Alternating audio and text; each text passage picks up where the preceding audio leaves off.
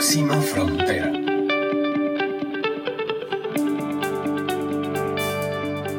Bienvenidos y bienvenidas a la segunda temporada de Próxima Frontera. Es correcto, llegó el año 2021 para nuestro proyecto de contenido en sostenibilidad y este podcast felizmente se inaugura en 2021 con una invitada de lujo que yo he estado persiguiendo, como siempre la persigo, pero termino agarrándola, no sabe cómo esconderse más de mí. Y la señora Mónica Araya termina rindiéndose a mi invitación. Y no, Mónica, bienvenida.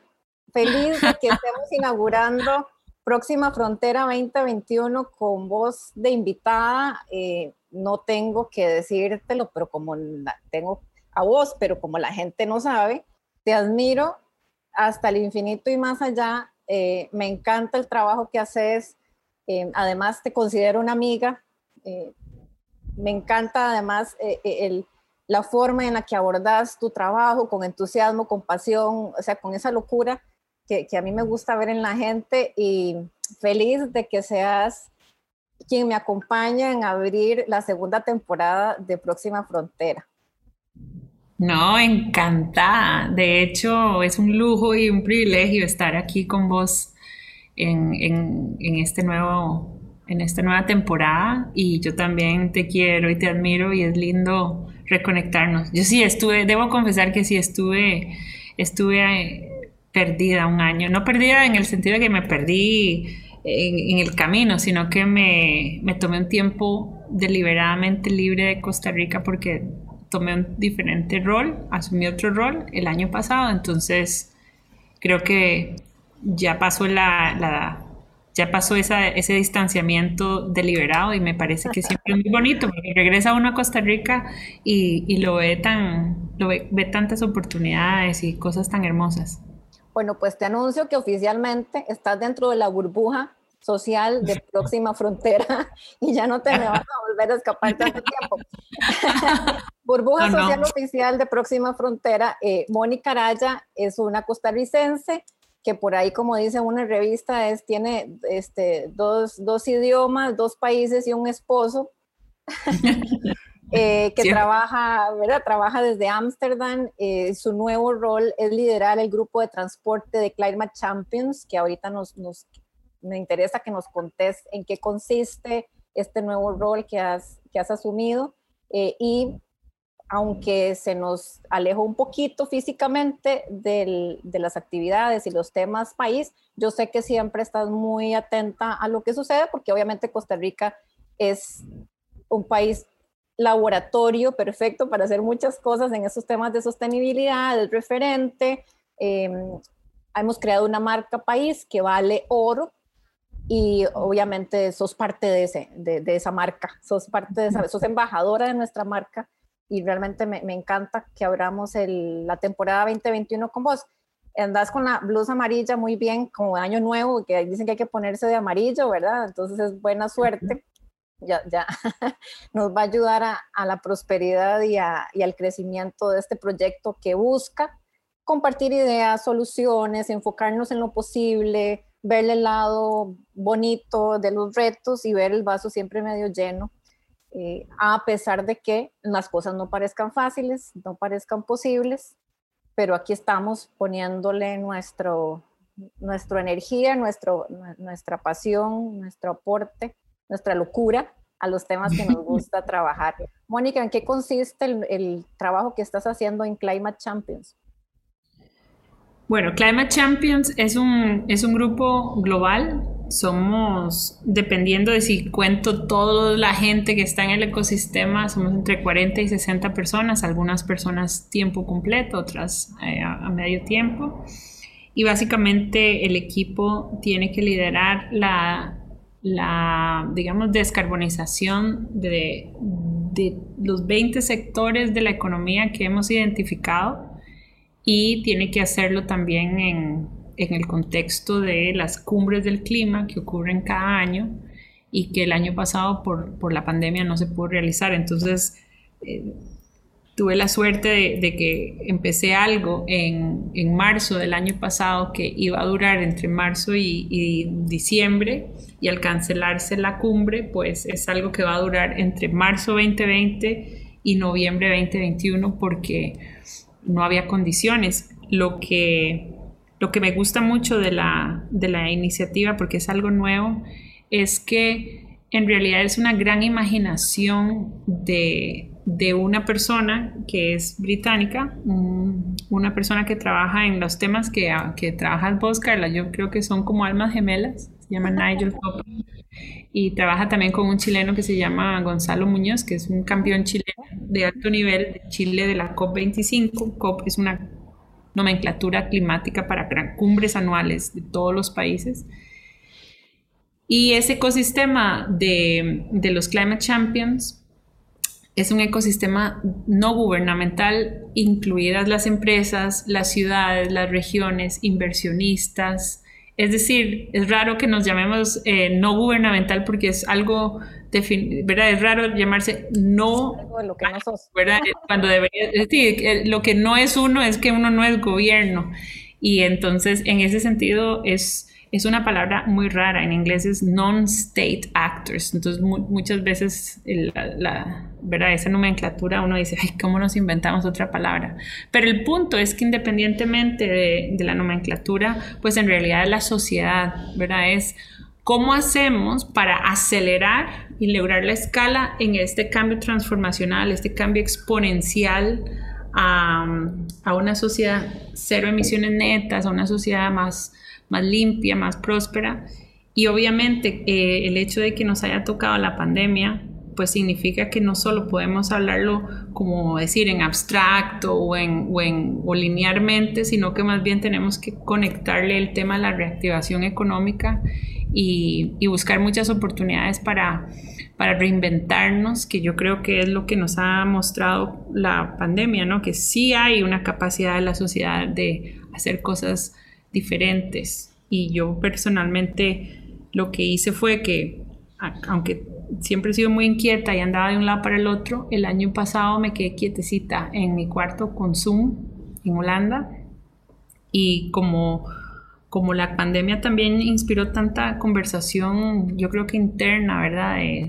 creo que llevó a eso también, me permitió tener una distancia física de Costa Rica por no, porque no vine y me hizo mucha gracia cómo eh, definitivamente cuando uno deja de leer de Costa Rica por las noticias y solo interactúa con Costa Rica por, por lo que uno piensa de Costa Rica, lo que uno recuerda, lo que uno quiere, es una conexión mucho más del corazón, ¿verdad? Cuando uno interactúa a través de las noticias es una, es una relación casi que de hígado. Entonces, entonces es como, como que por más que la situación ha sido tan difícil para muchas personas y nunca se podría minimizar la tragedia que ha significado la pandemia para muchas personas particulares y concretas, a nivel global yo creo que yo he visto que otros países lo han manejado tan mal que, siempre desde de lo poco que vi de fuera me di cuenta que había una capacidad costarricense de respuesta de la gente y de, todo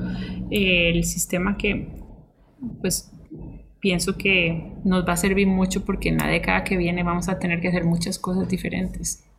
Mónica, los champions, los activistas ciudadanos, los no gubernamentales, todas estas alianzas veníamos trabajando, vienen trabajando desde hace muchos años en estos temas de crear conciencia, información, educación acerca del cambio climático, la necesidad de descarbonizar la economía, movernos a transportes más limpios, pureza del aire, y otros temas, agua, residuos, todo lo que compone esta gran ecuación de, del desarrollo sostenible digamos que veníamos por un camino, ¿verdad? Y yo a veces digo un poquito nadadito de perro porque parecía como que hay mucho tiempo, ¿verdad? Como que todavía nos queda, oh, si aquí al 2050 es cuando va a haber más plástico en el océano que peces, ¿verdad? O sea, al 2050 ya yo no voy a estar aquí, voy a estar tan viejita que es problema de mis hijos y mis nietos.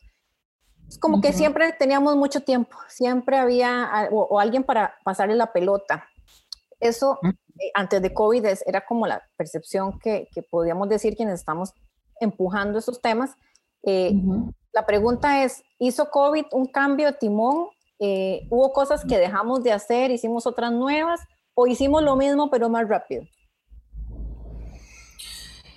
Bueno, yo pienso que, que va a ser difícil como hacer como un balance único y contundente de COVID en el sentido que son muchas cosas que, que cambiaron y, y, obviamente dependiendo del sector y el país y, y el ángulo pues va, va, a verse más positivo y, o más negativo dependiendo de donde uno escoja verlo. Yo deliberadamente tengo el sesgo de, de, de siempre ver las oportunidades, no porque no vea los problemas y los retos, sino porque yo pienso que las oportunidades muchas veces no vienen como de un solo, sino que es como una cadena y una va generando otra. Entonces hay unos círculos ahí virtuosos que se generan y que tenemos que darles chance para, para ver como la, la, dinámica todavía más positiva. Entonces yo definitivamente que de este año de, de pandemia, de COVID, veo varias cosas muy concretas que no hubieran pasado sin COVID y sin la crisis. Entonces, por ejemplo, eh, y sin entrar en el tema de, de, movilidad como tema, porque es un tema muy amplio y es sobre repensar la ciudad y todo eso, pero digamos, es, estrictamente hablando desde mi trabajo y mi rol y las campañas que estamos eh, co-liderando, porque nunca uno lidera nada solo, ¿verdad? Es co-liderar con un montón de gente campeona. Eh, hay una en particular que es esta idea de que tenemos que tener una campaña global, y la tenemos, para ir directamente a la, a la oferta manufacturera de quienes producen carros, buses, camiones. Entonces la pregunta del examen es, ¿cómo hacemos para que las empresas que producen estos estos carros, camiones, buses, motos, lleguen a un punto donde dicen ya no vamos a producir más la versión que tiene, la que tiene un motor de combustión interna. ¿Qué tiene que pasar para que ellos digan eso? ¿Qué tiene que hacer la sociedad? ¿Qué tiene que hacer la empresa, el gobierno, la ciudad, un inversionista, un consumidor? Entonces, en ese, digamos, cuando uno entra en esa pregunta, eh, al menos en el equipo, pues hay metodologías, hay sesiones de trabajo chivísimas, porque uno tiene que tener lo que se llama una teoría de cambio, ¿no? Como, como ¿verdad? Es casi como un partido de fútbol, ¿cómo lo ganamos? ¿Quién, quién es el delantero? ¿Quién es el portero? Y resulta que estrategia, exactamente. Entonces, lo que es muy interesante es por qué en un año tan difícil de pandemia pasó que California, ¿verdad? que encima se les quemó medio territorio, ¿verdad? Todos vimos las fotos, ¿verdad? ¿Cómo fue que California, que es tan influyente en Estados Unidos, logró tomar la decisión en el verano de que había llegado la hora de, de que a partir de ponerse una fecha límite y decir a partir del 2035 en California no se venderán más este tipo de tecnologías. Eso es como el equivalente a cuando los aerolíneas empezaron a decir a partir de cierta fecha, señoras y señores, eh, vuelen, vengan, pero no van a poder fumar en el avión, que fue un shock cultural, ¿verdad? Y luego vino el Reino Unido, que es un país, digamos, icónico en el sentido de que ahí nació la revolución industrial, que, de la cual fuimos parte eventualmente, y toma la decisión no solo de ponerse una fecha, sino decir es el 2030, no el 35, es el 30. Y además en un gobierno que en, cuestiones de etiquetas, pues es un gobierno, entre comillas, conservador. Eh, No eran, los, no eran los verdes de Suecia que llevaron a las elecciones y pusieron la fecha, es, es un gobierno de Boris Johnson que, digamos, sabemos que que no es el, no es el concepto conservador de Estados Unidos de los republicanos, ¿verdad? que son muy anticiencia, anticlimático, ellos no, no tienen esos códigos, pero bien que mal es, es una señal muy fuerte para el sector privado. Y curiosamente lo enmarcaron en un contexto de reinvención de su industria y de oportunidad y de decir es que si no lo hacemos así nunca se van a es, no se va a ir no va a ir tan rápido la cosa entonces volviendo a tu par, a tu palabra de acelerar los dos, eh, tanto California como el Reino Unido, eh, dijeron hay que acelerarlo. Y, lo que es interesante del, año de pandemia, donde pasaron tantas cosas tan impensables, es que esto era impensable en el, en el año 2019, tanto en California como en el Reino Unido. Otra cosa, bueno, ya sabemos que ganó Biden y eso tiene muchas ramificaciones, pero Biden también ya dijo, eh, ya sonó la trompeta y dijo, eh, por ahí va la cosa, ahora la música ya la empezó a tocar y ya dijo, no he sacado que, no he dicho qué año, pero vamos hacia, hacia una manufactura. Y qué pasa, que de pronto culturalmente eh, GM, una empresa que produce esos carros emblemáticos, SUVs grandes, El, el carro grande gringo, de pronto hace un giro de aceleración impensable. Hace pocos meses dice, no, no, no, no, suena un toque, yo como GM, General Motors, ¿saben qué? Vamos a dejar de producir los 2035 y se manda un anuncio cómico para el Super Bowl de ¿verdad? No sé si lo vieron, pero es un anuncio de, con mucho humor, pero es básicamente Estados Unidos se, se, despierta y ve que un paísito allá en Noruega, que es pequeñito e insignificante porque es una comedia, eh, y, entonces hacen toda una parodia alrededor de eso, entonces... Esos son pequeñitos, perdón, pequeñitos ejemplos de aceleraciones que han permitido una crisis donde todo se sacude. Es como, yo a veces pienso que, que la pandemia nos, por un lado nos calmó, pero por otro lado nos aceleró y nos sacudió. Entonces como que la combinación de todo en algunos sectores está dando unos, unos resultados impensables. Yo también veo, Carla, no sé si vos lo has notado, veo también sobre todo a la gente joven bueno, vos y yo somos muy jóvenes. Más joven que nosotros. Más jóvenes. Siempre vamos a ser y las que están muy un poquito más jóvenes. Yo veo también unos cambios muy interesantes en cómo ellos conversan del tema de la carne, de la salud, de la, de la alimentación. Y veo también muchas situaciones donde, donde hay una, una una aceleración en cómo la gente quiere que sean desde sus bodas hasta sus sus, sus dietas diarias y, obviamente eso también creo que está asociado a que la pandemia ha desatado mucha conversación sobre el tema de, prioridades y de salud. Entonces, ha sido, de nuevo, no quiero minimizar la tragedia que ha significado para muchas personas, pero por otro lado creo que es importante no quedarse enredado en la narrativa de, de que ha sido solo tragedia, porque también nos sacudió para bien. Lo has dicho varias veces y podríamos tal vez calificar el 2020 como el, el año de los impensables. Em, no pensábamos que iba a haber una enfermedad que afectara a todo el mundo a la vez, no pensábamos que se iba a ir todo el mundo para la casa, no pensábamos que la gente se podía morir de un virus así, no pensábamos que, no pensábamos que se podía hacer teletrabajo, ¿verdad? Vos sabes que en ese tema nosotros en, próxima comunicación llevamos ya, van a ser ocho años, ahora en enero estamos, cumplimos ocho años de haber, de haber hecho teletrabajo y también fuimos en ese momento súper criticados, incomprendidos y censurados y juzgados porque por la locura que era cerrar la oficina de servicios de comunicación y no darle a los clientes una oficina para llegar, que los clientes ni usaban, pero bueno, había que tenerla ahí. Eh, y entonces de repente era impensable en el 2019 todavía hacer teletrabajo, te dejaban ir un día a la semana, ¿verdad? Para ir, ir nadadito perro. Y en el 2020 resulta que sí se podía hacer teletrabajo. Obviamente tiene retos, obviamente tiene ajustes, obviamente no es 100% para todas las industrias y para todas las personas, pero la mayoría del mundo migró a algo que parecía impensable. Y, un poco esa, digamos, esa gestión a la fuerza que, tuvimos que hacer un poco presionados, porque la prioridad es la salud, como estabas diciendo, pensamos que es más importante, eh, nos hace tomar decisiones más valientes, ¿verdad? que no son necesarias cuando no tenemos un riesgo real eh, enfrente cuando son solo como riesgos percibidos o creencias limitantes, pero tenés un, un virus que te da probabilidades de enfermarte o enfermar a los tuyos y entonces tomas decisiones. Eh, es el año entonces de los impensables que grandes empresas como las que estás mencionando toman decisiones de mover su tecnología y sus inversiones.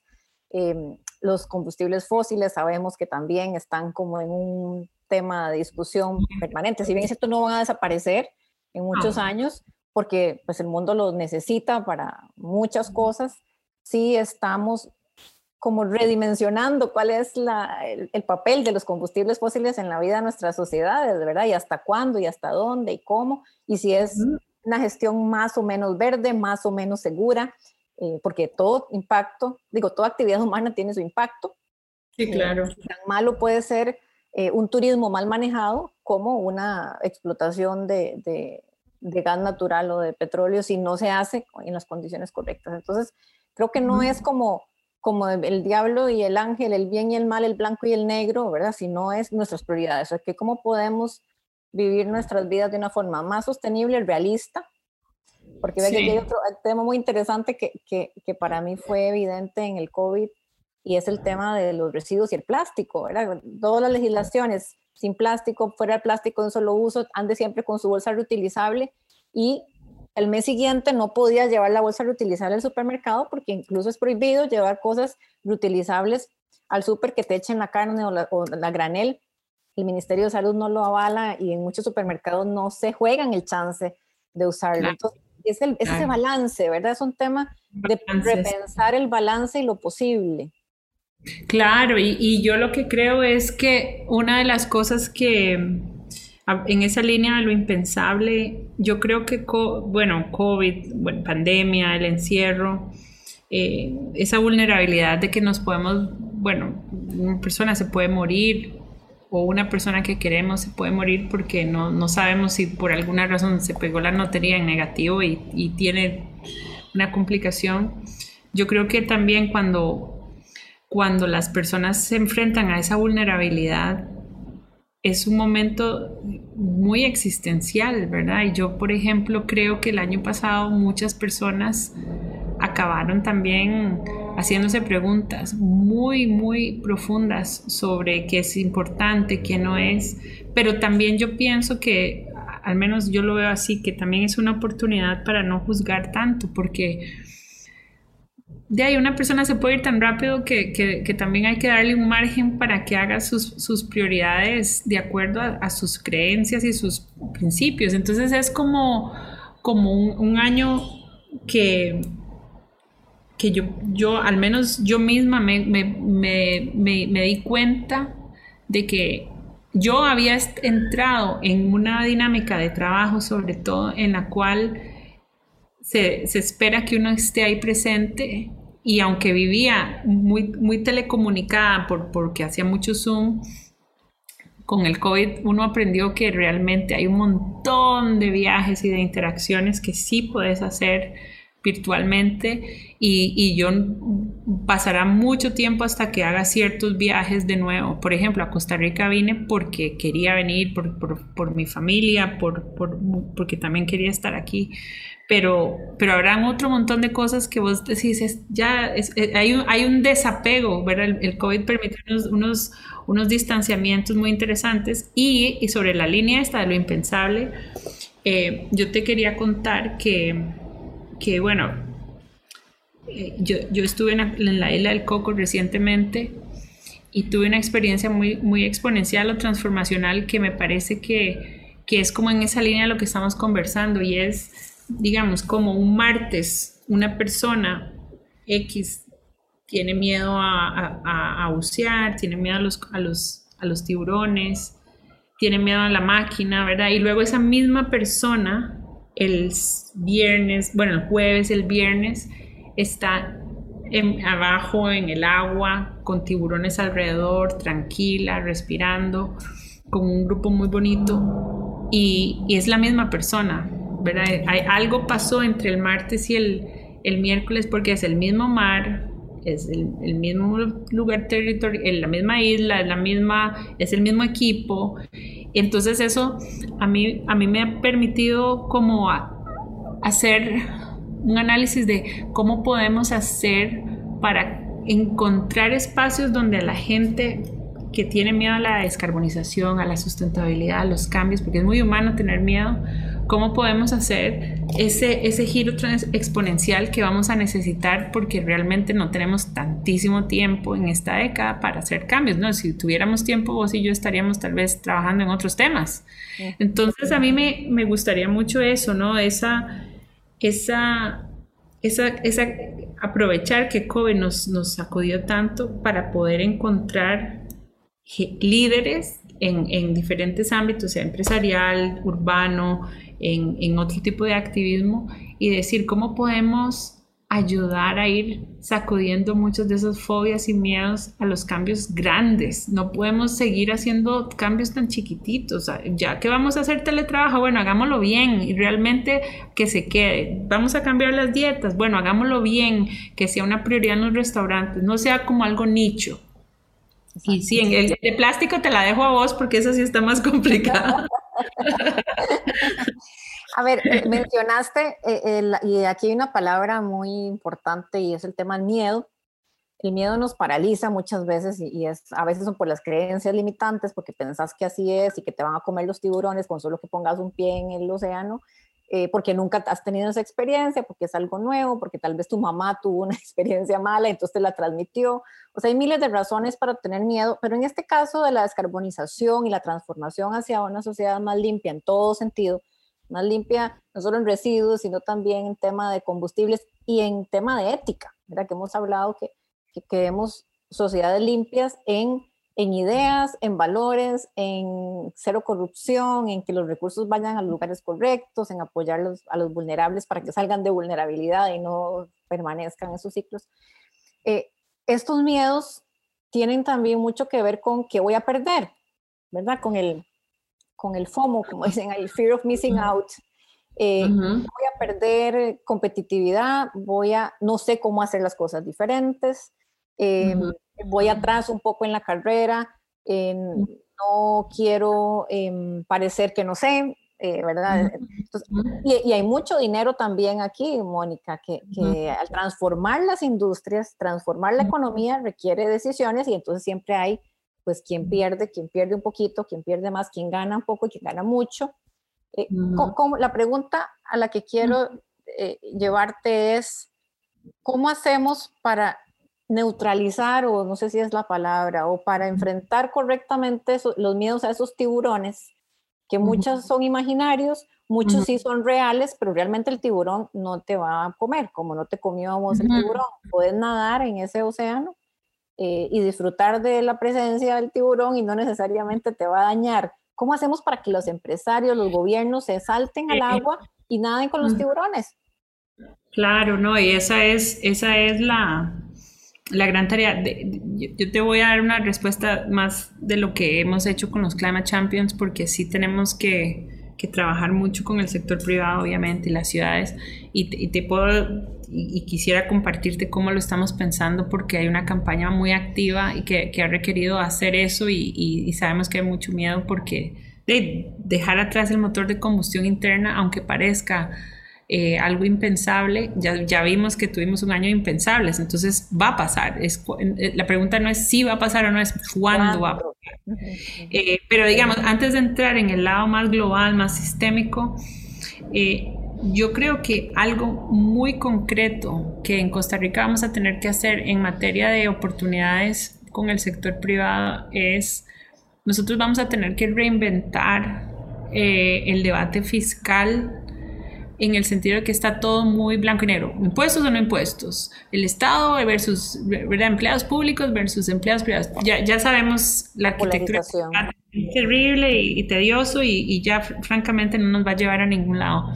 Yo sí creo que eventualmente, y no eventualmente en muchos años, eventualmente en 2021, vamos a tener que abrir una conversación muy pragmática y decir, a ver, si un hotel es limpio y hace las cosas bien y es pura vida con sus trabajadores, en, fin, varios criterios ahí de sustentabilidad, y el otro hace todo mal, es irresponsable en todo sentido, eh, la comida es insostenible, el transporte es mal, no es posible que tengan el mismo tratamiento fiscal.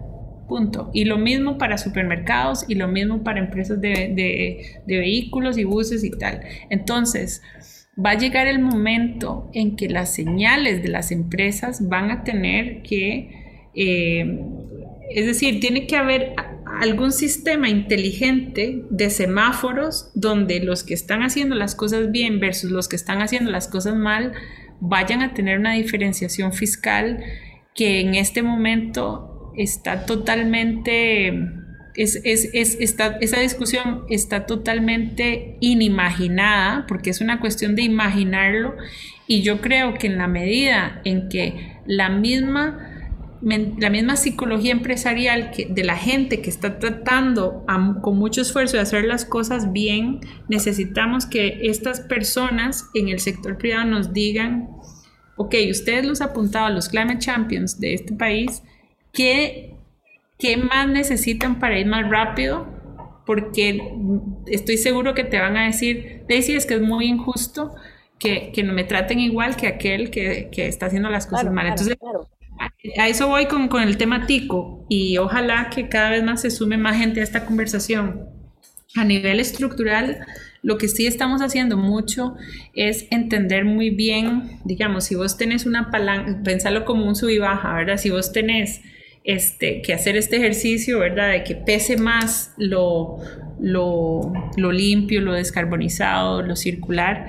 Eh, lo que hemos visto es que tenemos que entender muy bien cómo el, sistema de, digamos, si estás hablando de cambiar la producción de vehículos o si estás cambiando, pensando cambiar un sistema industrial, un sistema de alimentación, cada uno de nosotros ha tenido que hacer ese ejercicio como líder de su tema en, el equipo de, Climate Champions, porque hay una campaña llamada Race to Zero, ¿no? La, carrera de hacer emisiones.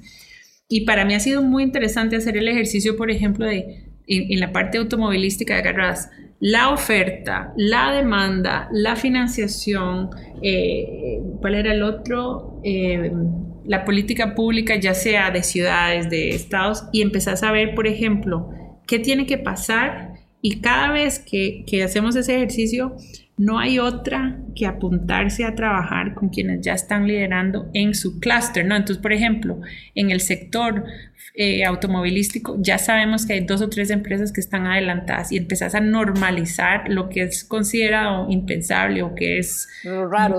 Lo, lo normal, hay que normalizarlo. En, materia de, de ciudades, por ejemplo, nos hemos dado cuenta que cuando hablamos con las empresas que te dicen, nosotros estamos cambiando sobre todo por las medidas que están tomando las ciudades. Entonces, por ejemplo, París va más rápido que Francia, Londres va más rápido que el Reino Unido, ¿verdad? Ámsterdam va más rápido que Holanda. Y luego tenés que, es como crear una liga, una liga de campeones, ¿no? Y entonces esta gente te reinventa lo que es normal y lo que no es normal, porque entonces cuando ya tenés una empresa misma del sector diciendo esto no es normal y esto no es aceptable, ya no lo está diciendo el científico o el activista, lo está diciendo alguien del sector. y los mismos bancos, los mismos inversionistas, y eso para mí requiere algo que es muy difícil de, entender. Y, y en Costa Rica nos hemos quedado pegados ahí muchas veces. Es que definitivamente si tenés una visión más sistémica de todo lo que tiene que ir cambiando, vos, alguien va a tener el rol de tener que ir a trabajar con los empresarios del sector automovilístico y meterse adentro y, sacar las mejores estrategias y eso requiere confianza, competencia y meterte. Entonces, habrá un activista del otro lado diciendo, ¿por qué estás trabajando con las empresas? Y le tendrás que decir, bueno, porque eh, como parte de la teoría de cambio requiere trabajar y si vos les querés poner presión desde fuera como activista, todo bien, pero todo eh, lo que importa es la sumatoria que te va a llevar a otro, otro estado de normalidad. Y yo creo de verdad y apasionadamente que en el caso de la campaña de nosotros sí estamos viendo un liderazgo eh, surgir a pesar de los miedos que había, porque ha habido terror y sí veo eh, una, es como una orquesta, ya empieza a sonarte por aquí el clarinete, por allá tal, tal, el violín, y si está esa, esa orquesta y es, ahí va. Y y, yo animo a la gente a que piense más sistémicamente para que no se queden pegados solo en el titular, en esta empresa en particular, sino hacer un, como decir, como Google Maps, ¿verdad? Que lo ves más desde arriba. Perspectiva. Claro. Muy lindo esa imagen que me, que me generas cuando, cuando estás hablando de normalizar lo impensable. Em, que es como la tarea que tenemos, ¿verdad? No, no juzgar nada como, como que eso es imposible, eso no se puede, sino, todo se puede y ya lo vimos demostrado en el 2020. El tema, Mónica, y para ir cerrando, es que cuando estos champions lo, lo han hecho, lo hemos hecho, o, o, lo hacen no lo ven como algo impensable, sino lo ven como lo normal, o sea, ya está pre, de hecho normalizado por ellos, entonces es impensable para los otros, entonces, ojo, ahí hay un, un, juego bien interesante que nos toca hacer como sociedad, porque es que no es, ¿verdad? Es, hay que meterse en la cabeza de esos líderes, de esos innovadores, de esos eh, disruptivos, eh, para, para, ver por qué es que piensan así, cómo piensan así, cómo facilitar las condiciones para que los demás también piensen así naturalmente. Y con eso te hago la pregunta, que quiero seguir conversando con vos muchas horas, porque esto me parece apasionante, pero podemos hacer una segunda parte de esta, de esta conversación. así nos vemos otra vez. sí, pero entonces, ¿cómo hacemos para meternos en la cabeza de los champions? ¿Cómo aprendemos a pensar como los champions para que no sea normalizarlo, o sea, para que normalizar lo impensable no sea lo, sino que es esa nueva, no me gusta la palabra, pero esa nueva normalidad, eh, que, ya sea lo natural, que ya sea que no hay otra alternativa que siempre hacerlo diferente, disruptivo, nuevo, valiente, ¿verdad? Lanzado. ¿Cómo nos met vos que has estado trabajando con tantos champions y gente que, que ha, digamos que lo ha sacado del estadio y que hace cosas diferentes y chivas, ¿Cómo aprender a pensar como ellos? ¿Has encontrado algún patrón o algo que los identifique, que nos ayude a meternos en esa estructura? Sí, yo, yo, yo, claro, creo que ahí, ahí es, es, una, es una pregunta muy, muy fértil, ¿no? Ahí podríamos pasar horas. Eh, algunos, algunos elementos que he observado en, en, en este nuevo rol porque he tenido que trabajar con, con, personas que no son costarricenses, pero también no son todas de un solo país, entonces también ves, ves algunos atributos comunes. Yo pienso que una de las... No hay un libro escrito que diga uh, regla 1, regla 2, regla 3, pero sí noto que en estos, en estos liderazgos eh, más visionarios que, que, uno, bueno, que inspiran, ¿verdad? Porque, porque en el fondo liderar es también persuadir, ¿no? Es decir, la Junta no quiere, bueno, ¿cómo hacemos para que quiera? El sindicato no quiere, ¿cómo quiere? ¿Verdad? Entonces es, hay un ejercicio de persuasión ahí.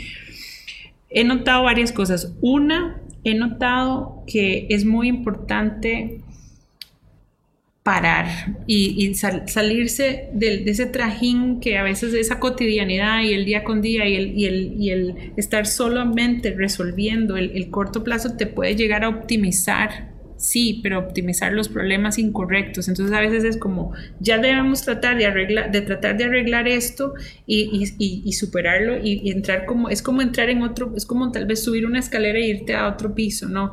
Entonces esa distancia te la puede dar eh, cierto, cierto espacio, no sé si será de desconexión de la misma empresa o de, de, silencio o de lectura o de algo que te enriquezca tu, tu, tu forma de ver el problema para no caer en, que es, así es como siempre lo hemos hecho, ¿verdad? Que a veces esa es la respuesta. Otra cosa. La, estrategia del bombero, siempre estar apagando los incendios todos los días. Sí, después creo también que hay algo ahí poderoso en el tema o en, el, en un espacio en el cual también tenemos que, yo creo que volviendo al tema de los miedos, yo creo que nunca podemos caer en el hecho de que por más que haya que ganar ciertas batallas tecnológicas, al final es una cuestión de sustituir una tecnología por otra, pero ¿verdad? Es de, no hay motor de combustión y ahora tiene que haber otra cosa, pero a nivel humano, estrictamente, detrás de ese motor de combustión va a haber un ecosistema de seres humanos que pueden ser sumamente valiosos, gente creativa, gente alegre, gente muy valiosa que no podemos quitar y ponerlos como, ah, usted trabaja para una empresa de autos o usted trabaja para una empresa petrolera. Entonces, lo que yo también creo que es muy importante es que tenés como que, que tener siempre, es, más, es casi que al revés, ¿verdad? Hay como que ampliar el círculo de la empatía y es como, si estos son los más asustados y aterrorizados, es como los que Es, en el fondo. Claro, entonces en el fondo es, es en el fondo, y, tal vez a mí me pasó eso con los tiburones, ¿verdad? El capitán y el, y el buceador que me ayudó a bajar, definitivamente él se dio cuenta que en el barco la que tenía más miedo era yo, entonces me dejó de última y me dijo, tranquila, vamos a bajar con calma, vamos a, a respirar y digamos, yo le agradezco al, capitán, que era el capitán del, barco, pero es, a la vez buceador, yo le agradezco que no sintió la necesidad de decir, bueno, usted va de primera y demuéstrele a todo el mundo que usted es una gata y usted es una valiente y usted no le tiene miedo a nada y se me tira porque usted puede, ¿verdad? Tal vez si hubiera hecho eso hubiera sido contraproducente. Entonces, mi punto es que yo creo que algo que hay que trabajar mucho, Carla, y yo sé que vos lo haces muy bien,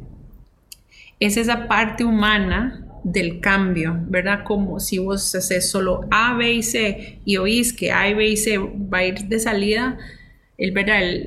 eso va a requerir un manejo de esa fuerza laboral y de esos stakeholders o, partes interesadas, no sé cómo traducirlo, partes interesadas. Y yo creo que en esa, ahí es donde está la magia, porque para mí no hay nada más poderoso que ver a alguien que era escéptico ¿verdad? Es como la persona que no quería nadar con tiburones, de pronto nada y está, está con los tiburones.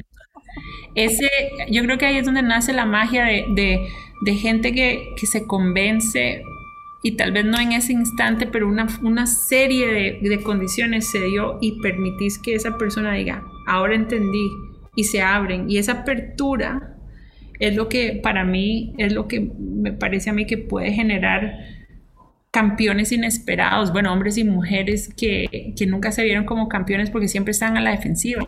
Y yo creo que ahí, ahí es donde a mí me encantaría, ojalá un día trabajemos juntas en eso y con mucha otra gente porque mucha de la gente que está ahí en, arrinconada, llena de miedo eh, en estos temas, es porque tal vez de es un mal hábito que entre todo colectivamente se ha generado de A y B y blanco y negro y no hay nada en el medio. Entonces ahí es donde yo creo que vamos a tener que poner mucho esfuerzo este año.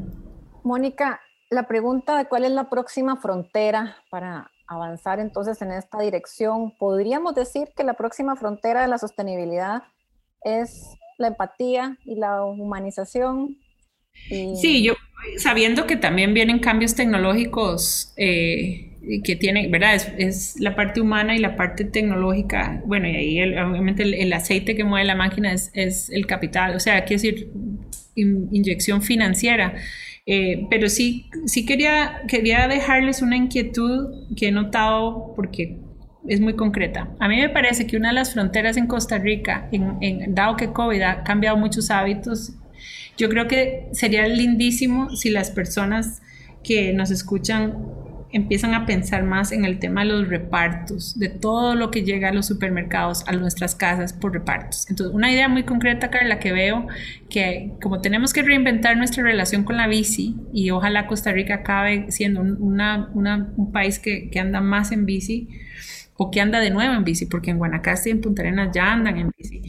A mí me parece que hay, ahí un espacio muy fértil para trabajar el tema de repartos, cero emisiones, con bicicletas eléctricas hechas en Costa Rica, con, gente joven que yo veo que están en Uber Eats o en otras plataformas y que por falta de imaginación o porque no había otra opción, están poniendo unos motorcitos de gasolina que hacen mucho ruido y contaminan. Entonces es un ejemplo icónico de la, lo que llaman una falsa solución, ¿verdad? no, anda por ahí la cosa, pero hacer el giro a algo limpio hecho en Costa Rica es súper fácil si, si lo, arreglamos desde ya. Entonces, yo sé que para tal vez alguien que nos escucha crea que es impensable, tal vez escuches tu podcast lo escucha alguien que anda haciendo esos repartos y, mi invitación es que agarremos esa mala idea ya y, y reinventemos los repartos porque esos repartos van a incrementarse y ahí es donde empezamos a conectar lo abstracto y lo genérico, y, perdón, sistémico con lo concreto y la vida cotidiana. Es, conectando lo sistémico y lo cotidiano donde la gente, nos ganamos a la gente. Y si la gente empieza a decir, yo quiero que mis repartos sean cero emisiones, eh, las empresas que contratan pues van a tener la presión de tener que mejorar el gasto que se hace ambiental para poder dejar tu cajita o tu comida pero en pragmático, ¿verdad? La idea no es prohibirlo. Es, eso, ese caso que menciona nos ayuda a cerrar este primer episodio del segundo año de Próxima Frontera. Em, y lo que queremos es dejarlos, usted, señor, señora, que nos escucha, con estas inquietudes y que se fije. No, no es suficiente que usted esté comprándole a un restaurante que está vendiendo orgánico, que no está comiendo carne, que está comiendo sano, que tiene la gestión de los residuos. Ya se fijó cómo está llegando esa comida a su casa si es en, una, en un medio de transporte que puede ser mejor, menos contaminante, más eficiente, más saludable. Em, gracias, Mónica, porque esta, esta última idea nos deja eso, pensando para el próximo episodio, para cómo podemos hacerlo mejor, que es impensable ahora que dentro de dos o tres meses vamos a decir, ah, ese tiburón ya yo me lo conozco. Échenme. Eso Voy a seguir diciendo eso.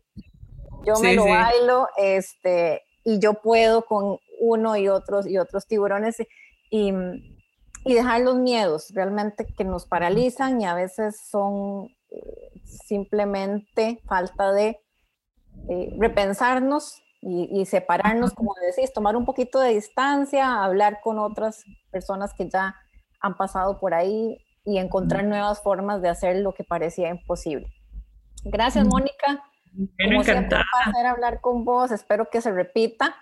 Eh, sí, eh, y vernos en persona algún día. Vernos en persona pronto, ojalá. Eh, gracias. Y a todos ustedes que nos están escuchando y nos vuelven a escuchar esta segunda temporada, Gracias, gracias, nuestra, nuestra gratitud por su atención, por ser parte de este cambio que queremos crear, de esas posibilidades que queremos abrir. Eh, y además a mí me encanta conversar con estos invitados, siempre me voy súper inspirada y motivada mm. para seguir creando valor y conectando los puntos. Ese es mi propósito. Gracias, cuídense, un abrazo, portense bien eh, y nos escuchamos muy pronto. Chao. Chao.